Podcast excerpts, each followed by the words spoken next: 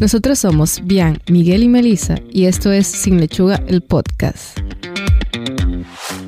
Bienvenidos a un nuevo episodio de Sin Lechuga, el podcast, tu dosis semanal de educación nutricional. Luego de mucho, mucho, mucho tiempo, aquí estamos y una, muy, y una muy merecida vacación. Bueno, ¿Y tú tuviste vacaciones? Pero tomamos vacaciones gracias al coronavirus. Pero aquí estamos. ¿Cómo están ustedes?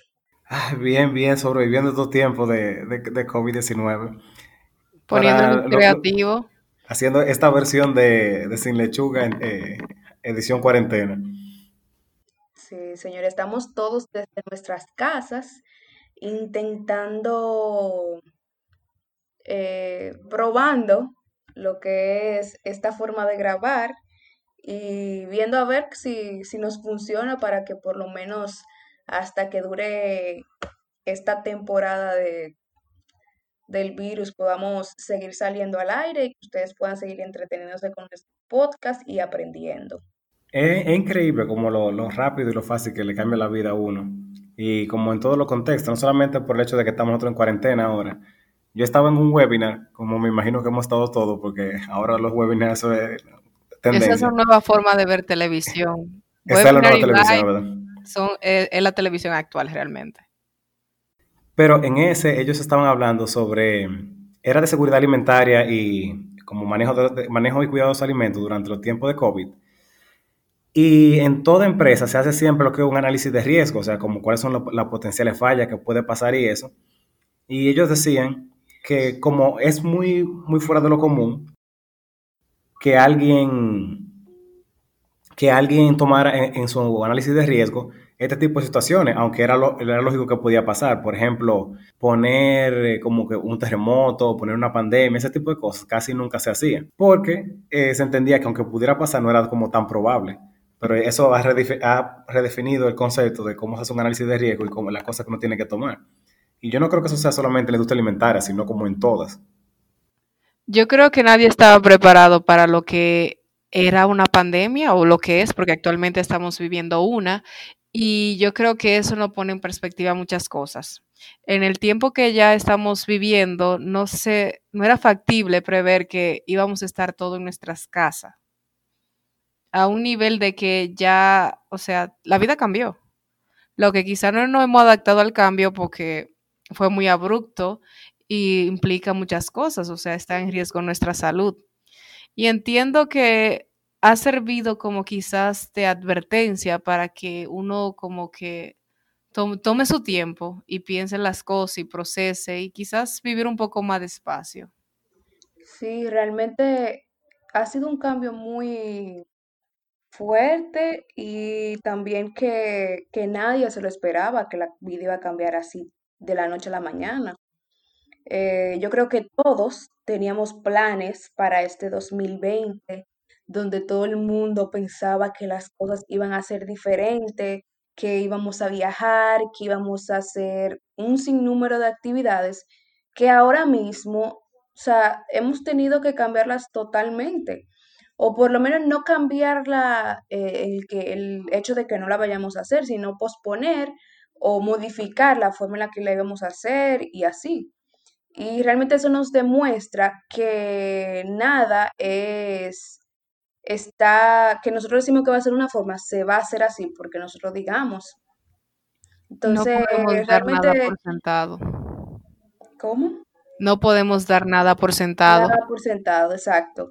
Eh, pero realmente ha sido un, o sea, yo considero que ha sido un tiempo eh, que debemos de aprovechar, que quizás no todos teníamos planes para el futuro o realmente tenemos un futuro incierto porque no sabemos qué va a pasar luego de aquí. Lo que sí sabemos es que las cosas no, no van a volver a lo que eran antes. Eh, y tendremos que redefinirnos, ver la vida, empezar a ver la vida de otra forma, porque yo considero desde mi punto de vista que las cosas nunca volverán a ser como antes.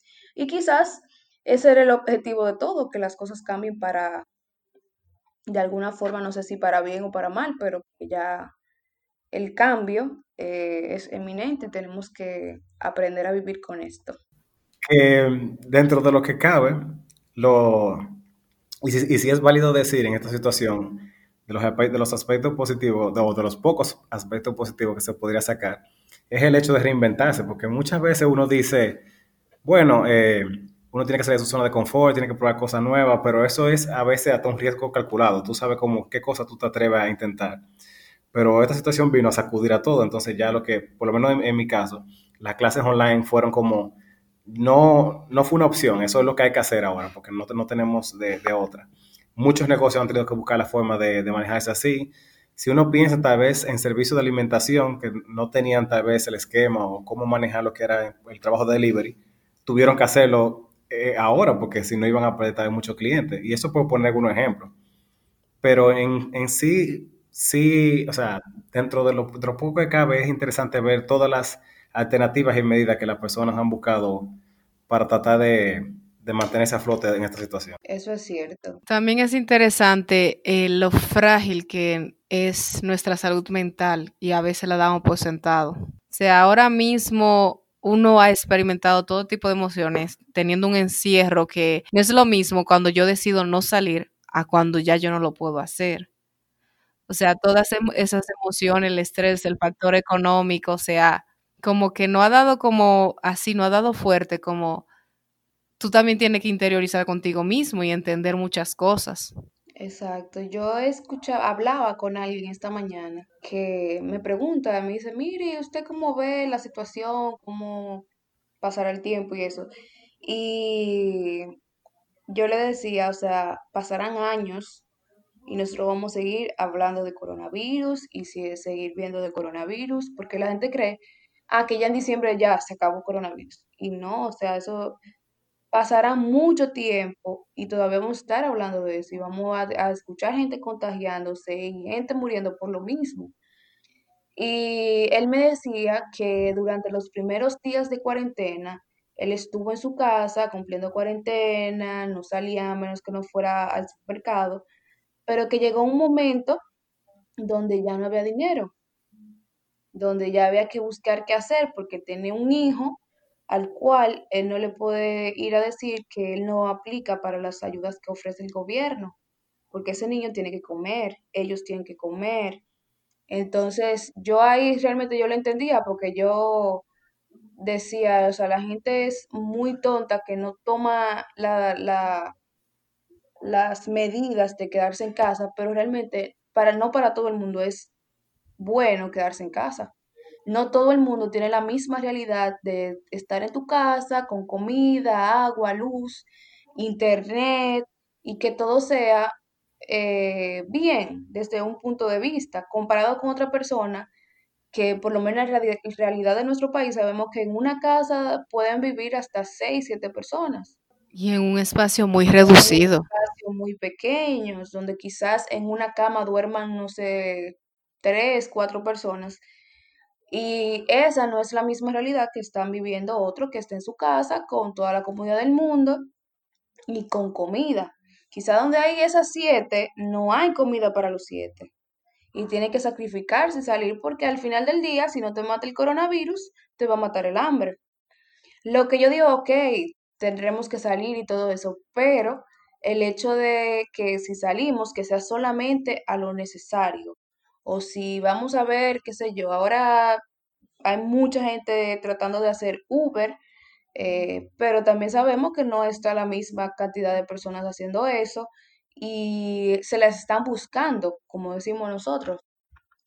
Pero sí lo que yo digo es que debemos aprender ya a vivir con esto, aprender que la forma de trabajo será diferente, reinventarnos como dijimos y, y nada, echar para adelante porque lamentablemente las cosas eh, cambiaron y seguirán cambiando. Yo creo que ese punto que Melissa plantea es, muy interesante desde el contexto de, de, que de que ya cambiaron para siempre. Yo vi en una presentación que alguien, no recuerdo quién ahora, pero un experto decía, la pregunta, nosotros a veces nos hacemos la pregunta incorrecta. No es decir eh, cuándo yo podré volver a salir, cuándo las cosas van a volver a la normalidad, sino es ¿cuándo nos recuperaremos de las eh, como consecuencias de esto? Porque puede, como dice Melissa, puede que, que podamos volver a salir tal vez en, en, diciembre o en enero del próximo año, pero ¿y, la, y las, las, repercusiones económicas, de sistema, de logística, que van a quedar después de eso? O sea, eso no va a ser una cosa que se va, ojalá sí, ojalá yo esté equivocado. o sea, la economía va a estar muy fuerte cuando todo se vuelva a, a reaperturar, o sea, la gente cree, ah, que voy a viajar, que voy a comprar esto, que voy a hacer aquello. O sea, yo no considero o yo no creo que cuando volvamos a el nuevo normal, las, las, el dinero va a estar así como que lo vamos a poder utilizar como anteriormente lo hacíamos. Porque o las cosas van a estar muy caras o no vamos a tener el dinero para comprar las cosas como normalmente lo hacíamos. El detalle está en el sistema, o sea, la, la República Dominicana, por no decir América Latina, no, es un, no, no tienen un sistema de gobierno que estuviera preparado económicamente para soportar la situación que estamos viviendo, ni a nivel de salud, ni a nivel de, de economía. Sí, van a haber muchos cambios drásticos, eso es cierto, pero también eh, tenemos que ser un poquito más conscientes y no, o sea, no pensar que yo estoy dejando en pausa todo lo que yo quería hacer este año y que yo lo voy a retomar cuando levanten esto. Es como pensar qué yo puedo hacer a, partir de ahora. Y es muy cierto lo que Miguel y Melissa dicen. O sea, la cuarentena no tiene el mismo significado a nivel de país. No todo el mundo vive la misma realidad.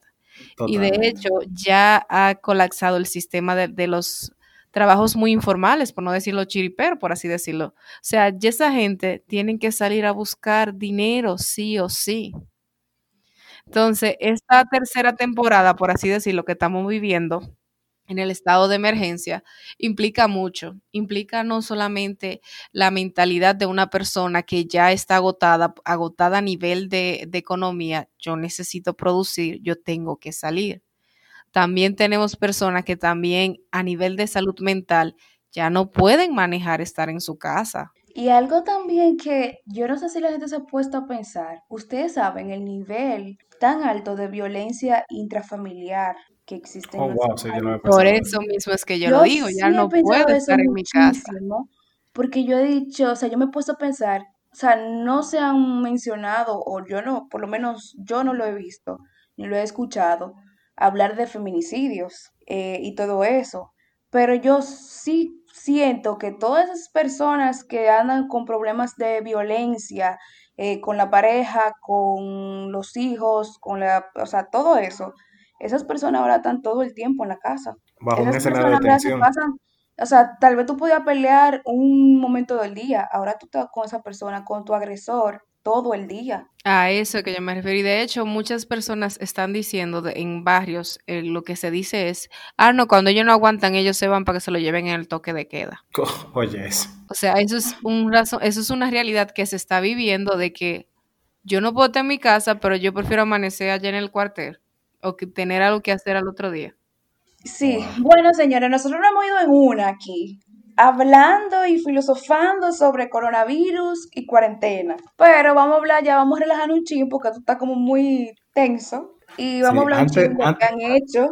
Antes de terminar con ese tema, algo que sí yo quería aportar es con el chin de, de proindustria que yo quería aportar, es que una vez pase la situación, apoyen los negocios locales, porque ahora mismo yo no puedo imaginarme la cantidad de negocios pequeños, eh, ni siquiera pequeños, todos los negocios en general, de cómo ha sufrido lo que eh, esta misma cuarentena. Hagan turismo interno, vayan, hay muchísimos sitios aquí en el país que se pueden ver que valen mucho la pena, porque el sector hotelero ha sufrido mucho. Y compren alimentos y cosas que sean locales, traten, traten de apoyar, porque esto es algo que no, literal, nos, afectó a todos y todos podemos... muy buena y fácil de ayudar a la economía eh, nacional. Entonces, sí, o sea, realmente es una, una, muy buena idea el asunto, el hecho de que, de que apoyemos lo nuestro.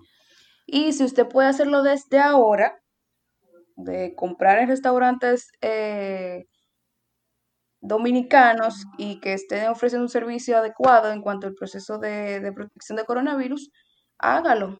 Ayudemos a, a que la economía se movilice, aunque sea un poquito dentro de lo que podamos. Para finalizar, yo espero que esta versión de que vamos a salir ahora no haga más empático, más consciente y nos ayude a, a, valorizar lo que es la República Dominicana a nivel de país. Ahora es cuestión de todos, todos tenemos que ayudar de la manera que se pueda. Claro. Sí, un, es hasta nuestro compromiso, por así decirlo. Bien, entonces, en todo este tiempo que nosotros hemos tenido ya eh, cada quien en casa, yo imagino que no son pocas las cosas que, se han hecho, porque ya los tres primeros días uno puede estar acostado en su casa viendo el techo o viendo videos de YouTube, pero hay un punto que ya uno tiene que comenzar a inventar cosas para, para llamar la atención. Yo por lo menos he hecho una cantidad obscena de cursos y he visto series en Netflix que eso no tiene vergüenza.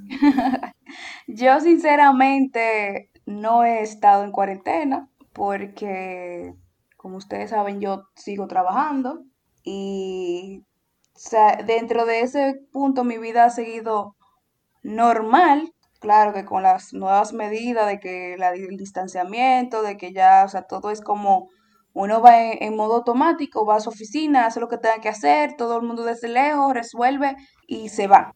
Trata de tener el menor contacto posible y ya, pero en cuanto a ya luego del trabajo, que ya uno llega a la casa a encerrarse, porque ya después de las 5 uno puede estar afuera, eh, ya ahí sí todo es más eh, de hacer cursos. Yo por lo menos estoy haciendo ejercicio, no sé ustedes. Yo, claro, Dios. Escucho un silencio como que demasiado grande. No. Activo, yo, hacer ejercicio, pero luego mi factor estrés terminó en la piel y tú supiste, ¿verdad?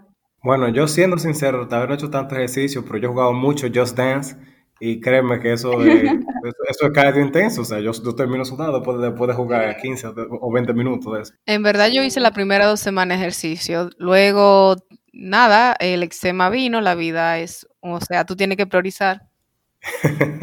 Entonces, ¿qué te digo?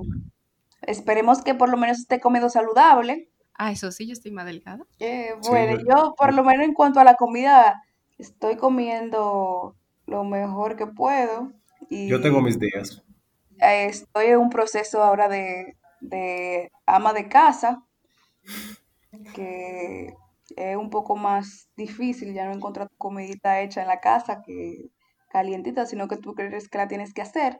Pero bueno, eh, fuera de eso, yo creo que bien, o sea, aprovechando el tiempo lo, lo más que se pueda y, y nada, no sé ustedes qué han hecho. Bueno, yo te dije, además de eso también he, podido aprovechar el tiempo y reconectarme con mis raíces de, jugador online y de, jugar en, sí, que tenía mucho que no, podía. Eh, he vuelto a leer, estaba terminando un libro que recomiendo muchísimo, se llama The Poison Squad, que es sobre de cómo comenzó la, los criterios de higiene y de, y de seguridad alimentaria. Es súper bueno. Es como, porque como tipo historia, habla sobre de, los, orígenes, cómo las personas trabajaron y eso. es un libro que a mí me, me ha gustado mucho.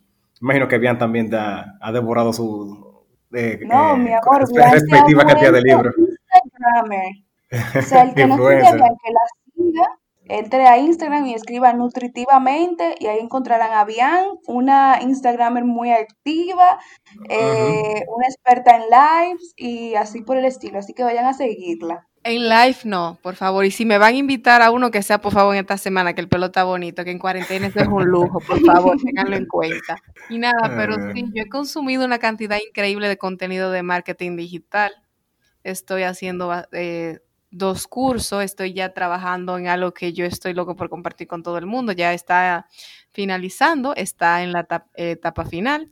También he iniciado dos proyectos y qué te digo, a veces la vida no da porque en verdad es difícil.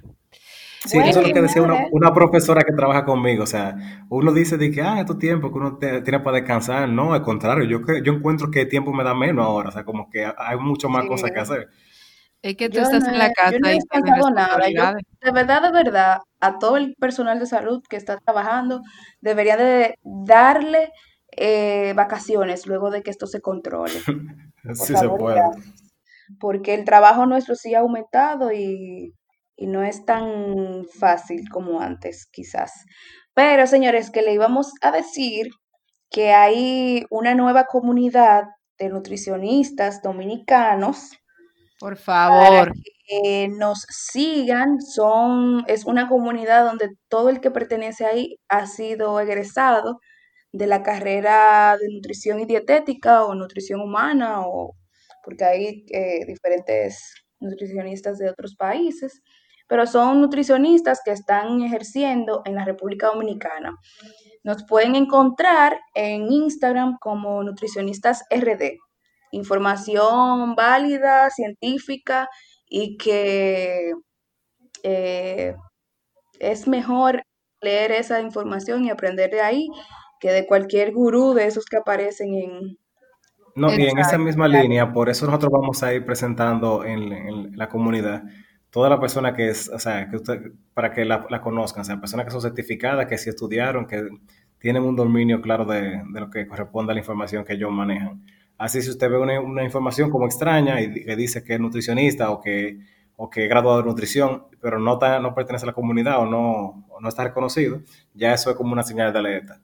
De hecho, los seguidores, porque no hemos subido todo todavía, las personas que sí siguen la cuenta son los nutricionistas. Hay para todo, o sea, no te limites, o sea, no pienses como que tú vas a encontrar un solo, o sea, un perfil típico. Ahí hay de todo, de, de todos los estilos, pero que son nutricionistas y que tú puedes elegir el que te puede ayudar en lo que tú necesites. Claro, Siéntete en la libertad de contactarlo o puedes escribir directamente al perfil y se te puede recomendar alguno. Si ya usted vio el perfil y de ahí le gustó y quiere consultar con esa persona, entonces usted ahí le van a poner la forma en la que puede contactarlo. Eh, ¿Qué más, señores? ¿Qué más han hecho? Bueno, Vamos a seguir haciendo más podcasts desde casa. Eh, sí, esa es la idea. O sea, yo extraño sin lechuga esta parte de, educación. A mí me hacía muchísima falta hacer esto. Yo ah, estoy posteando más por eso, porque ya no tenemos dónde venir a hablar. oye, qué excusa es. Oye, qué excusa la de la Bianchi. Pero, Pero nada, señores, yo creo que este episodio está bueno por hoy. Hemos hablado mucho. Eh, hablamos un poco de cosas, un poco, eh, nos fuimos en una hablando al principio, pero eh, aprovechen el tiempo durante esta cuarentena, traten de ser productivos, eh, una, una sugerencia eh, que, les, que les doy es que cuando usted esté en casa, levántese, báñese y póngase ropa que no sea una pijama, porque si no, usted, la productividad se le va a ir. Las ganas de hacer cosas productivas se le va a ir. Sí, yo siempre digo que uno tiene que hacer una rutina, o sea, como un sitio aparte, que se ponga su café así y se planifique bien. Eh, como queremos recuperar el hábito de seguir eh, trayendo contenido de educación nutricional, siéntase en la libertad de escribirnos, dejarnos saber qué tema le interesa. Ahora que ya estamos todos en casas y estamos consumiendo más contenido de salud por la misma situación que está pasando, si tienen alguna duda o algo, no duden en escribirnos que nosotros podemos responderle, ya sea a través del del podcast, de la Vamos a una serie, una serie de episodios, eh, Sin Lechuga Responde. Así que ahí, cualquier duda que ustedes tengan, la, dedicamos específicamente por ustedes. La semana que viene vamos a, hacer un vamos a hacer un live. Así que vayan para allá, síganos y, y vamos a ver cómo nos va. Así que vayan para allá. Hemos llegado al final de este episodio. Recuerda seguirnos en nuestras redes sociales como Sin Lechuga RD en Instagram y Facebook y en la plataforma de podcast de su preferencia. En la descripción del episodio podrán encontrar las fuentes bibliográficas que utilizamos para desarrollar el tema de hoy. Y al igual que las dietas, empezamos de nuevo el próximo lunes. Bye. Bye. Este episodio llega a ustedes gracias a Hillary Nutrition.